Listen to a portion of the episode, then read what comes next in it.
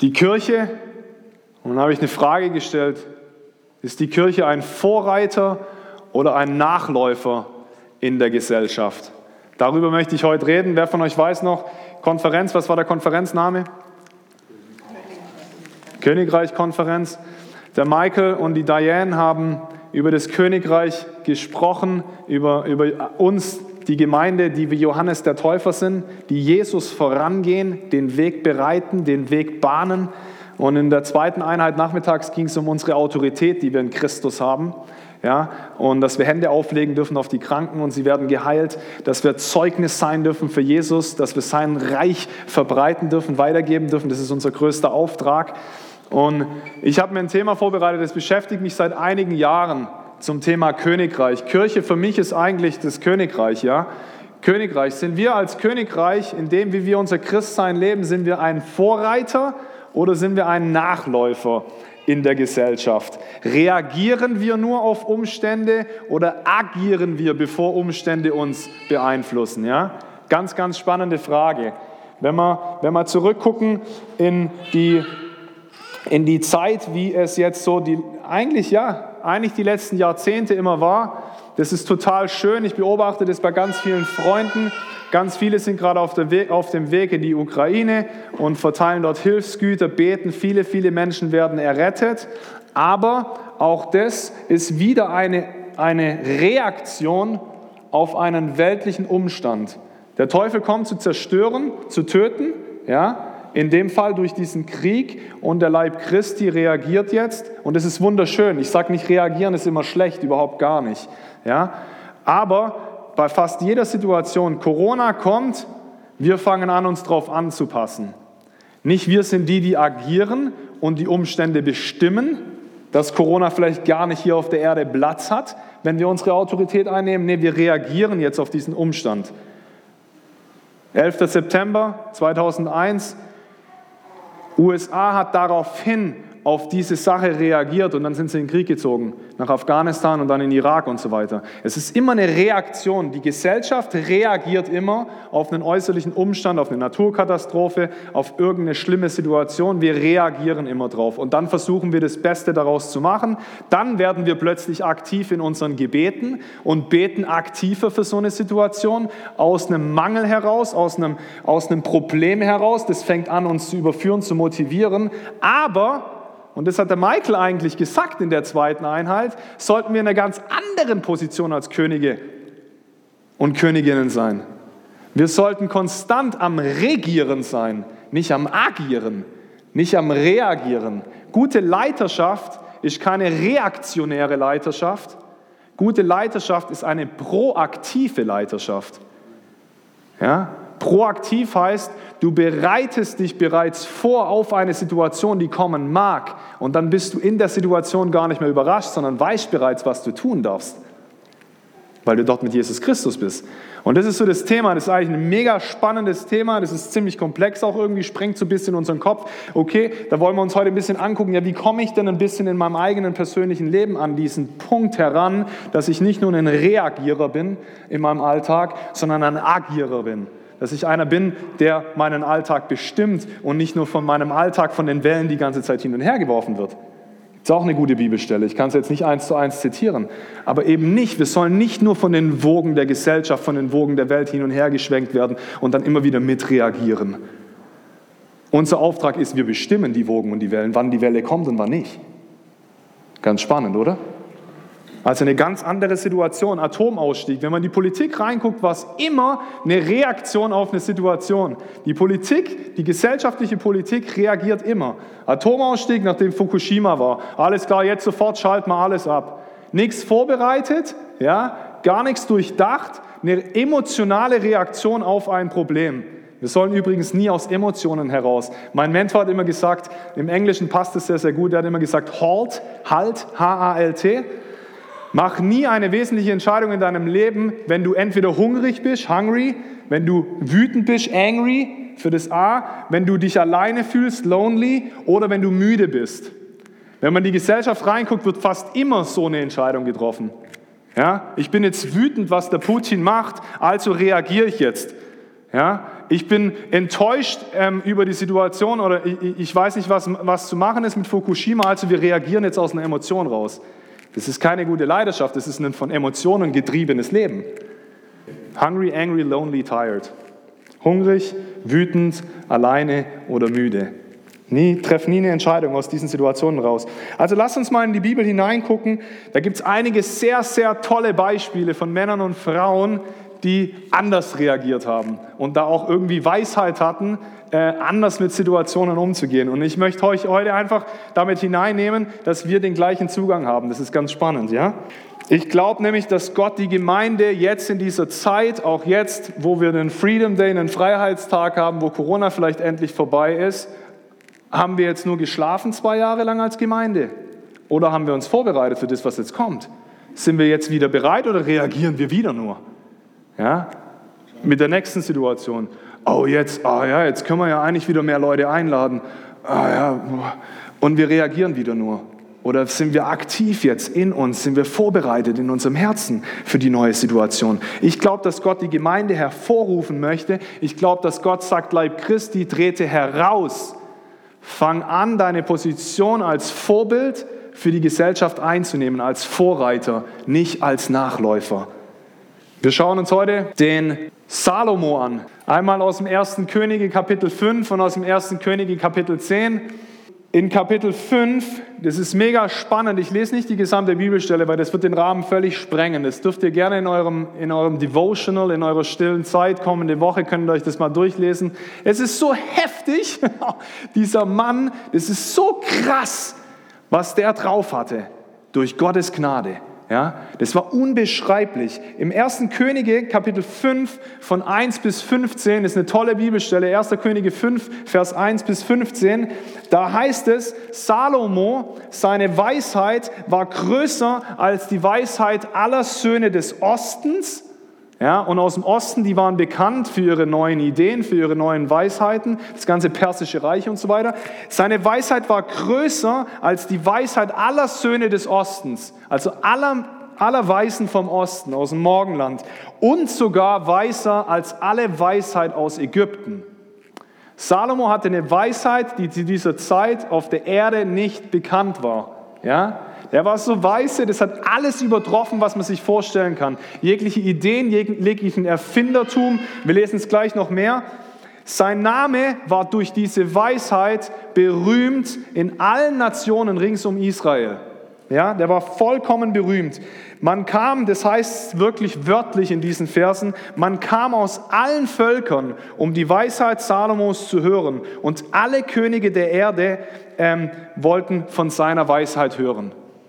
Alle Könige der Erde haben sich auf den Weg gemacht ins pupsige Israel, weil es dort einen Mann gab, der Salomo hieß, der so eine unbeschreibliche Weisheit hatte, dass sie sich Rat von diesem Mann holen wollten.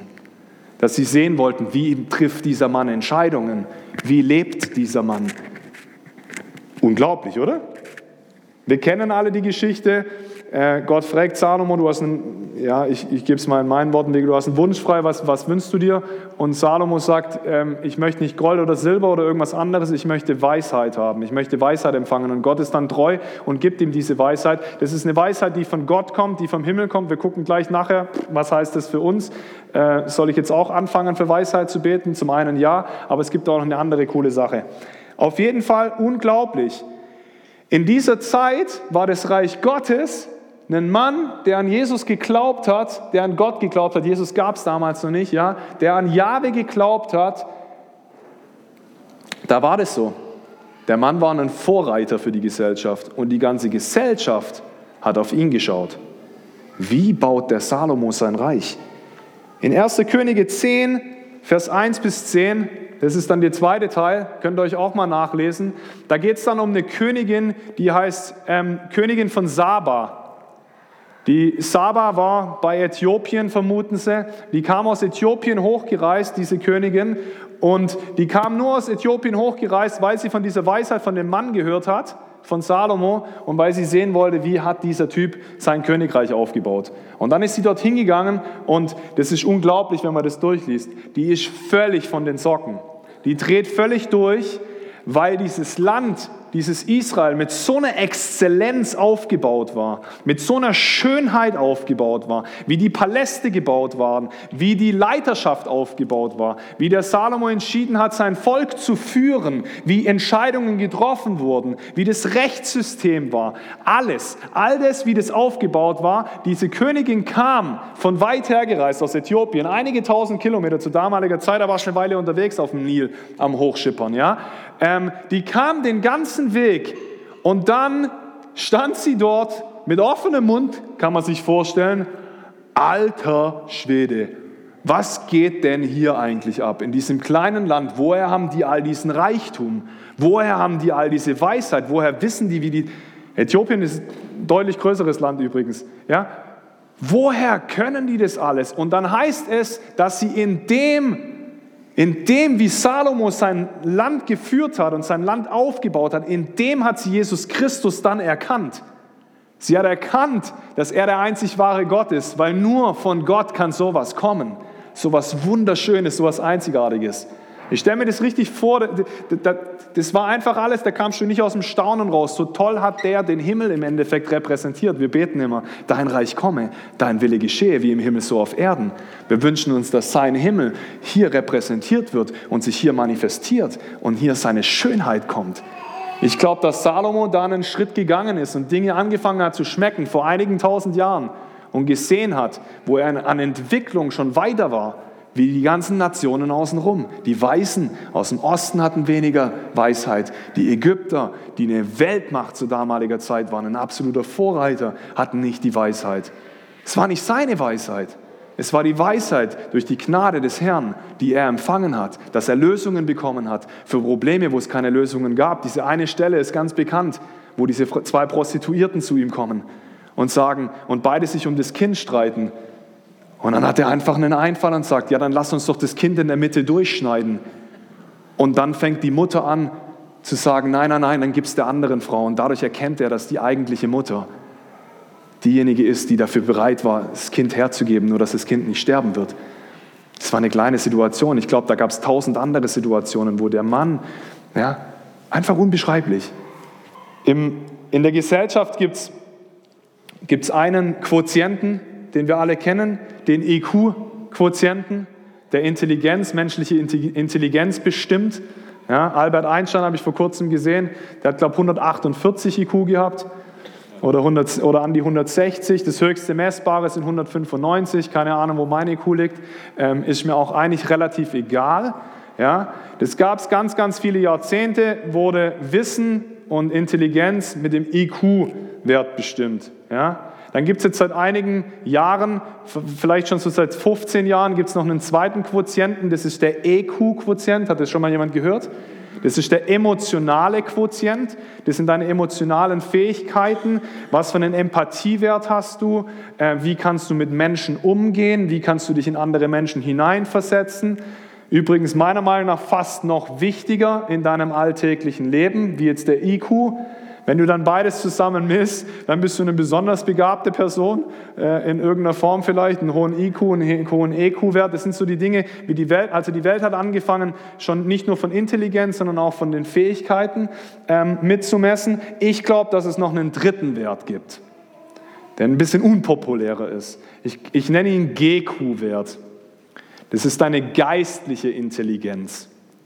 Ich glaube, dass wir die Fähigkeit als Christen haben, dass wir unsere Gedanken und unser Gehirn an eine größere Intelligenz anpropfen können.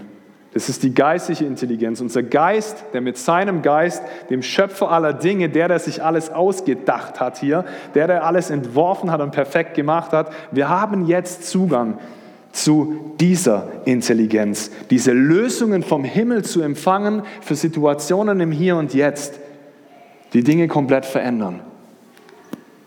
Im 1. Korinther 2, Vers 16 aus der Schlachter, da heißt es, denn wer hat den Sinn des Herrn erkannt, dass er ihn belehre? Wichtiger Teil ist jetzt der Teil, auf den möchte ich eingehen. Wir aber haben den Sinn des Christus, heißt es da.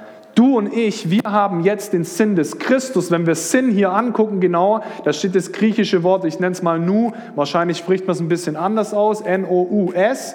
Griechisch. Und was das eigentlich heißt, ist nicht nur Sinn war für mich, was ist ein Sinn? Ich habe das gar nicht so richtig verstanden vom Deutschen her, was bedeutet denn Sinn? Das heißt nicht nur Sinn, das heißt, wir haben jetzt den Verstand des Christus, wir haben jetzt das Denken des Christus. Wir haben, im Englischen heißt es, the mind of Christ. Ja, der Mind ist nicht nur die Gedanken, da heißt es in den Übersetzungen, wird immer wieder Mind gesagt, wir haben regelrecht, wir haben das Gehirn von Christus bekommen. Du und ich, in dem Moment, wo wir errettet wurden, sind wir nicht nur gerecht gesprochen worden, sondern wir sind zu einer vollkommen neuen Schöpfung geschaffen worden, die jetzt ein neues Denken empfangen hat, Gedanken Christi, the mind of Christ. Und deswegen sage ich, wir brauchen nicht nur den IQ und den EQ, sondern wir haben jetzt den GQ, den Zugang zu Jesus seinen Gedanken über jede einzelne Situation, zu Jesus seiner Weisheit. Bei Salomo war das eine besondere Sache. Er hat besonders um Weisheit gebeten und es bekommen.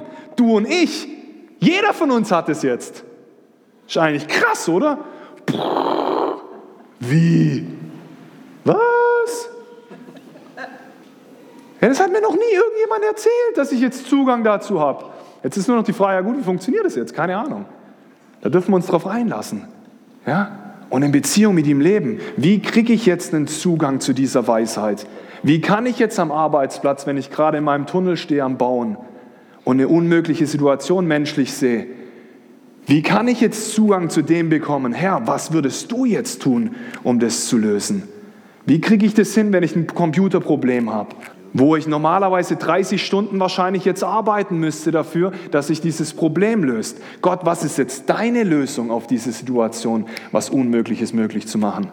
Gibt es unzählige Geschichten. Eine Freundin von mir hat erst erzählt, die, die, hat, einen, die hat einen Freund in den USA in der Regierung drinne, der ist Programmierer und der kriegt regelrecht von Gott Programmiersprache diktiert und programmiert Dinge und Sicherheitssysteme. Der arbeitet jetzt mittlerweile, das müssen wir wahrscheinlich dann rausschneiden aus der, aus der, aus der Ding, der arbeitet mittlerweile für die NSA und entwirft denen ihre Sicherheitscodes. Und das Einzige, wie er das bekommt, ist nicht durch seine eigene Intelligenz, der empfängt es regelrecht von Gott. Der betet und dann kriegt er, dann sieht er vor seinem geistlichen Augen Zahlencodes und dann tippt er einfach die Zahlencodes ab. Völlig abgefahren. Aber den Zugang haben auch wir. Das ist das Schöne, wenn du dich dein Leben lang dumm gefühlt hast, du bist nicht mehr länger dumm.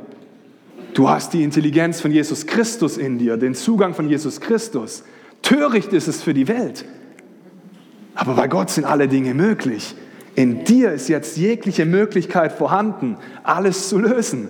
In dir ist es vorhanden, die Zeit zu verändern, Du kannst Zeit multiplizieren. Das sind alles, das sind jetzt Sachen, hey, da muss man sich erstmal Gedanken drüber machen, was bedeutet das denn jetzt alles? Und wie funktioniert es dann? Natürlich, wir sind verwurzelt jetzt im Hier und Jetzt und denken, ja gut, wie geht denn das jetzt? Ich bin ja doch noch irgendwie hier unter den Schwerkräften von, je, von, von der Welt. Äh, ich würde ja gern irgendwie schneller laufen, aber... Und da findet jetzt der Austausch mit Gott statt. Bei ihm bekommen wir diese Lösungen, bei ihm bekommen wir diese Gedanken. Der Leib Christi sollte eigentlich Gottes einzigartige Schönheit zeigen. Ich frage mich das manchmal. Ich glaube schon, dass wir anfangen, in die Richtung zu gehen als Heimat. Und es ist so unser Wunsch auch. Wir wollen, wir, wollen, wir wollen seine Braut sein, ja. Wir wollen seine Schönheit repräsentieren. Und doch denke ich mir, boah, da gibt es so viel mehr. Also wenn Gott nur so aussieht, wie wir hier Gemeinschaft haben und uns gemeinsam treffen, wenn das alles ist, wie, wie Gottes Schönheit aussieht, das kann ich mir nicht vorstellen. Ich denke, wir werden aber mal richtig in Staunen kommen, wenn wir eines Tages bei ihm sind. Wie viel mehr er ist und wie viel wunderschöner er ist und wie viel perfekter er ist und wie einzig, boah, Diamanten und alle Worte der Welt können diese Dinge nicht beschreiben. Ich glaube, dass wir jetzt Zugang zu diesen Dingen haben. Wie bekommen wir diese Downloads vom Himmel? Diese Baupläne für Dinge, die wir machen? Diese Lösungen am Arbeitsplatz, da wird es doch relevant. Wenn du architektonisch gerade ein Haus entwirfst, was gibt es jetzt für neue Lösungen, um Dinge zu machen, dass sie anders sind, wie sie seither gemacht wurden? Ich glaube, dass verschiedene Männer und Frauen immer wieder Downloads bekommen haben. Ich glaube, dass Karl Benz, ich glaube, dass es göttlich inspiriert eine Idee war, einen Motor zu erschaffen. Ja? Er wusste es nur nicht. Aber das Schöne ist, jeder einzelne von uns darf das jetzt erleben in den eigenen Umständen, in den eigenen Lebenssituationen. Es gibt einen Mann, der heißt Dano McCollum, der kommt aus Kalifornien, ähm, war auch, als ich bei Bethel war, mal ab und zu als Gastsprecher da. Und sehr, sehr prophetischer Mann.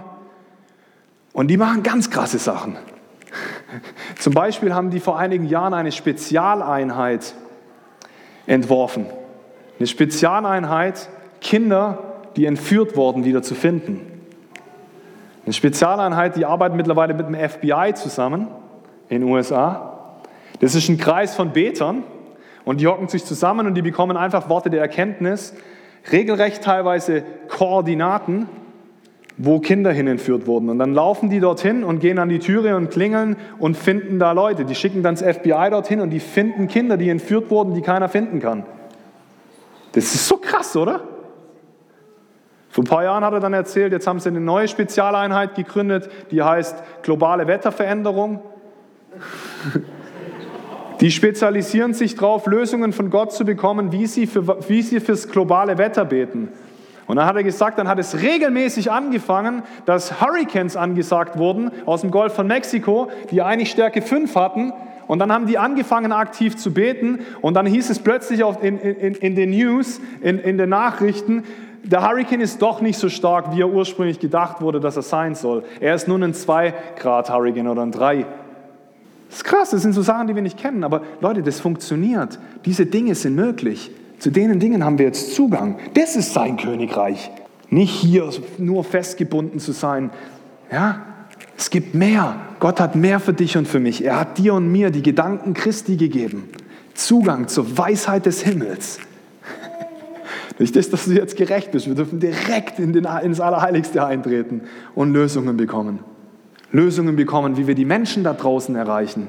Vielleicht hat Gott eine ganz andere Idee für dich, wie das stattfinden kann. Dass wir wegkommen von dem, boah, in Deutschland ist es schwierig, Menschen für Jesus zu erreichen, die sind alle satt. Leute, das ist eine Lüge.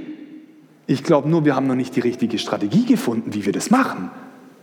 Durch die Weisheit des Herrn, durch seine Führung, sind alle Dinge möglich. Josef, Josef hat nicht reagiert das ist ein mega spannendes Beispiel. Josef hat nicht reagiert, nachdem die Hungersnot da war und dann war die Kacke am Dampfen, weil sie kein Essen mehr sammeln konnten. Jetzt, wo kein Öl und kein Gas mehr von Russland kommt oder wir das nicht mehr nehmen wollen, jetzt fangen wir an, wieder zu reagieren.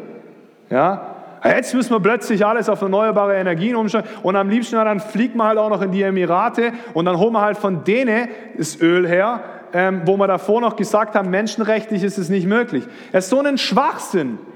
Es ist wieder eine Reaktion. Aber der Mensch arbeitet so, wir alle arbeiten so, können wir mal ganz ehrlich zugeben in vielen Situationen.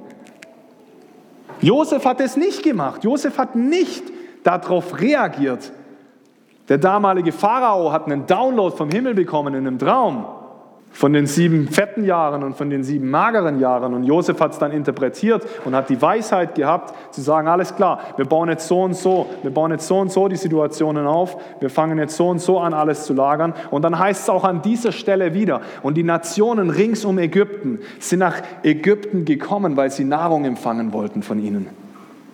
Weil die so viel hatten, dass sie sogar noch anderen helfen konnten. Krass, oder? Josef hat proaktive Leiterschaft gelebt, nicht eine reaktive Leiterschaft. Er hat agiert, nicht reagiert. Durch die Weisheit vom Herrn. Natürlich, es war nicht er selber. Die Bibel ist komplett voll davon. Daniel ist ein super Beispiel. Da gibt es verschiedene Leute. Jesus ist immer ein Beispiel dafür. Natürlich hat Jesus auch viel reagiert auf eine Not in der Situation. Ja, das heißt gar nicht, wir dürfen nicht reagieren, das dürfen wir auch machen, aber wir dürfen auch anfangen, mehr zu proagieren, proaktiv zu sein. Der Schlüssel für all das, und davon bin ich felsenfest überzeugt, der Schlüssel für all das ist deine Intimität, deine Beziehung mit Jesus Christus. Die Downloads fallen nicht einfach vom Himmel, die Ideen fallen nicht einfach vom Himmel. Kann auch sein, dass sich mal kurz Gott wie so ein Blitz schlägt und plötzlich auf jeden Fall. Aber ich glaube, wir müssen uns dem ausliefern ja?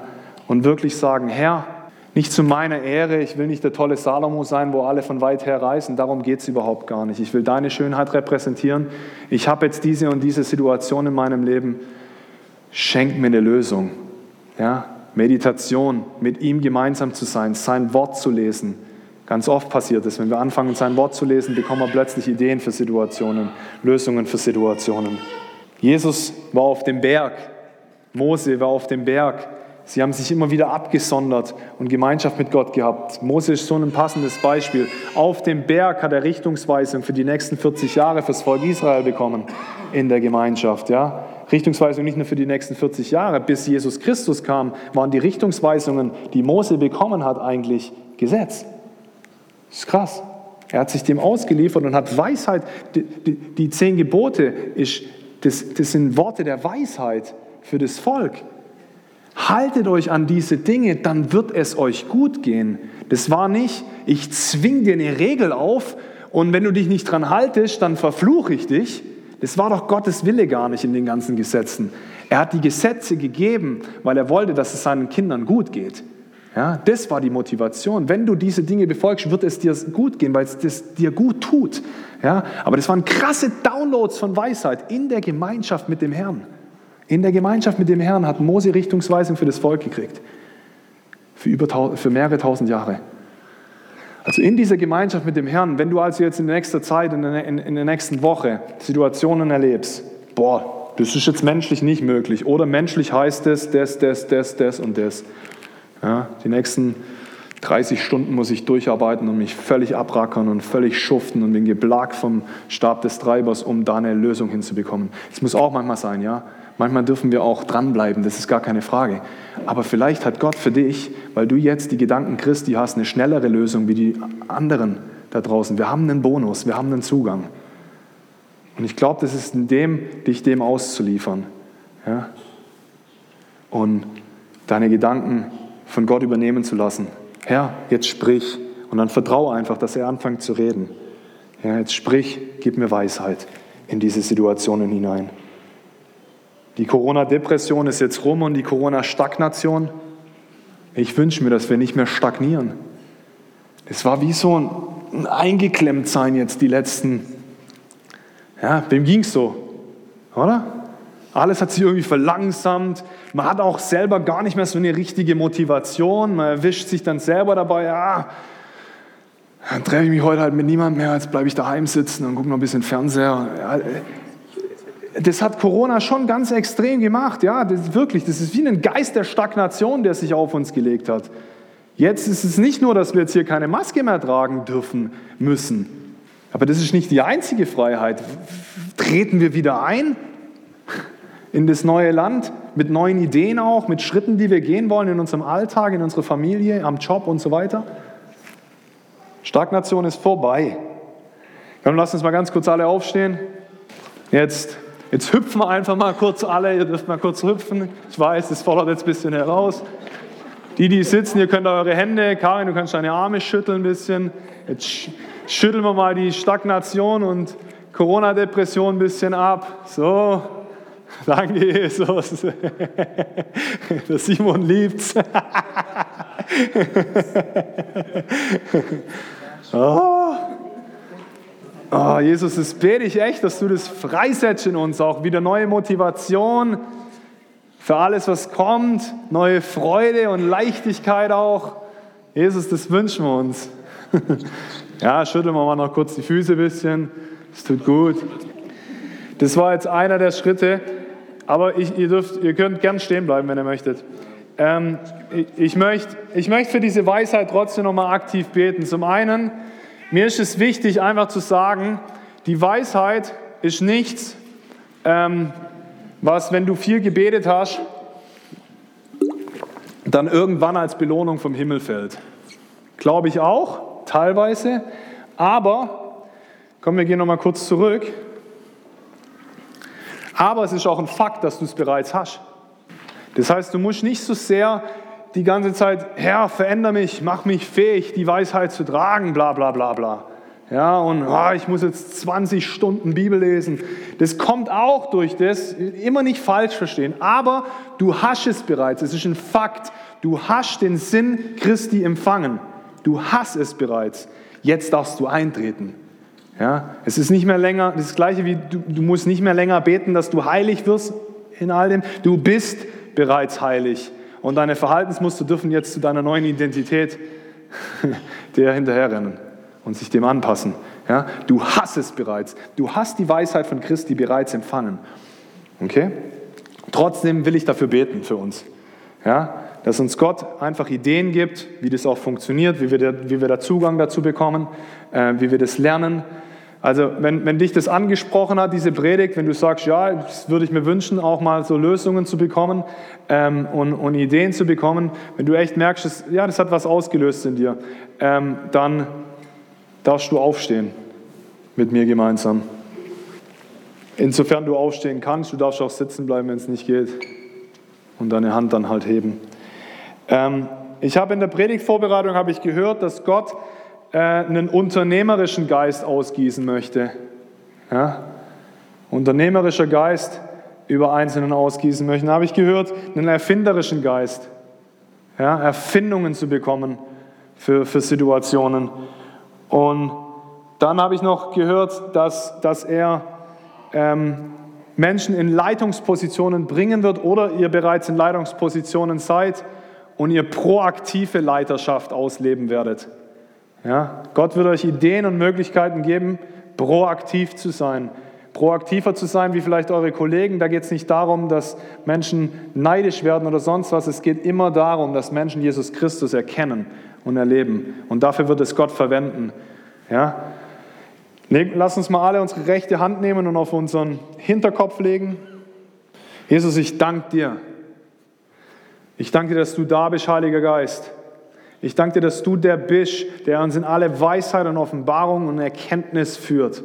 Danke, dass wir jetzt im Einklang mit dir sind, Heiliger Geist, und mit dir Gemeinschaft legen. Danke, dass du uns den Sinn Christi gegeben hast, das Denken Christi gegeben hast. Und ich segne jetzt jeden Einzelnen hier in Jesu Namen mit dem Geist der Weisheit, mit Worten der Weisheit, wie es im, wie es im ersten Korintherbrief heißt, mit Worten der Weisheit, mit Ideen, mit Lösungen, Vater, mit Möglichkeiten. Ich segne auch eure Gedanken loszulassen vom schwäbischen Kleindenken hin zu dem, zum göttlichen Großdenken. Vater, danke, dass du das jetzt freisetzt. Kreativität. Kreativität, Vater. Lösungen. Den Unternehmergeist. Erfindungen. Danke, dass Unmögliches möglich wird, Vater.